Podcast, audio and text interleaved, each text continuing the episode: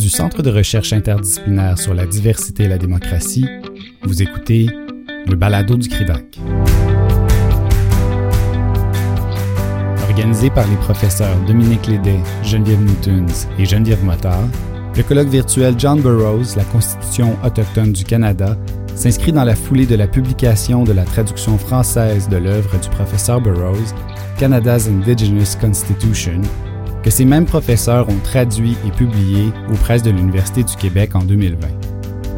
Cette série spéciale du balado du CRIDAC vous donne l'occasion d'écouter les présentations des conférencières et des conférenciers avant la tenue du colloque les 8 et 9 avril 2021 sur Zoom. Nous vous proposons d'écouter maintenant Geneviève Motard, professeure à la faculté de droit de l'Université Laval.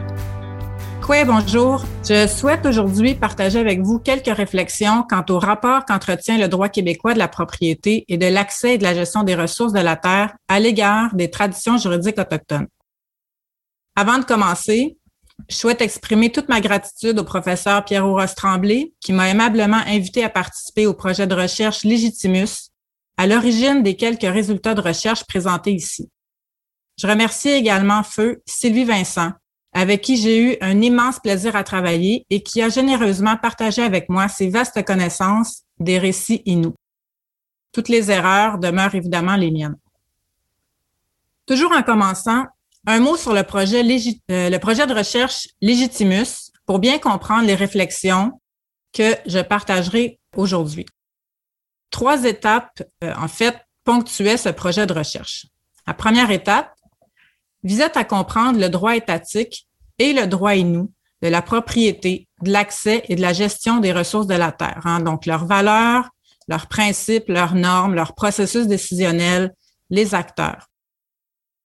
L'idée n'est évidemment pas ici d'essentialiser ces droits, mais d'en comprendre les grandes lignes à partir d'un certain nombre de sources. Hein. Pour le droit québécois, euh, l'étude s'est principalement limitée à la législation relative à la propriété, à l'accès et à la gestion du territoire et des ressources. Pour le droit nous, ce sont les travaux de Sylvie Vincent sur les récits oraux qu'elle avait recueillis entre les années 1970 et 2000 qui ont constitué le corpus de sources. L'idée était donc de travailler avec les ordres juridiques autochtones tels qu'ils se manifestent, mais bien sûr hors du champ de la loi sur les Indiens. L'étape 2 consistait à comprendre les interactions entre le droit et les ordres juridiques autochtones.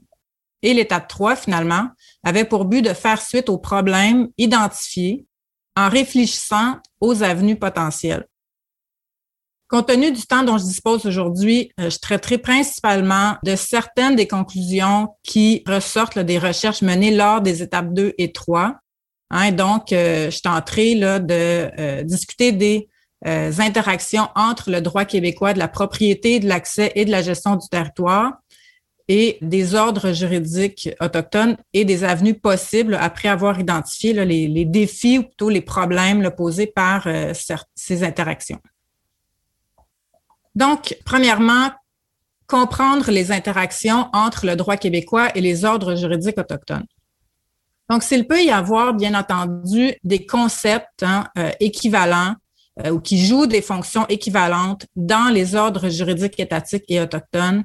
L'étude des lois québécoises, hein, comme le Code civil du Québec, la loi sur les mines, la loi sur les terres du domaine de l'État, la loi sur l'aménagement durable des forêts, montre de grandes différences en ce qui concerne les valeurs et les principes qui les structurent, mais aussi les processus décisionnels et les acteurs.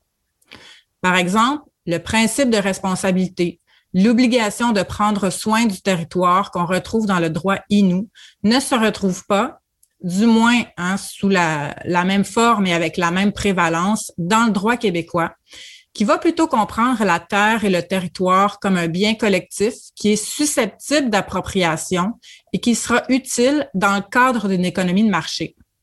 De manière générale, et sauf certaines exceptions, le principalement issues euh, d'accords, donc euh, de textes qui vont être négociés, le droit issu de la législation québécoise de la propriété et les lois particulières relatives à l'accès et à la gestion du territoire ne donnent, par exemple, aucune place aux acteurs des ordres juridiques autochtones. On peut penser aux familles, aux chefs de territoire, aux femmes ou encore aux êtres non humains.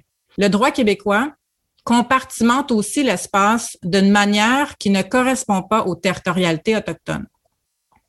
au mieux, on retrouvera des traces hein, d'ouverture euh, aux traditions juridiques autochtones dans des politiques publiques, dans des accords et de manière indirecte dans l'intégration du devoir de consulter qu'impose à la couronne la jurisprudence constitutionnelle, de même que certaines lois spécifiques comme la loi sur les mines ou la loi sur l'aménagement durable des forêts. Ceci dit, cette intégration, elle demeure euh, largement indirecte. En plus d'ignorer les traditions juridiques autochtones, le droit québécois se surimpose hein, à ces ordres juridiques. C'est-à-dire qu'il entretient un rapport qui est clairement hégémonique à leur égard.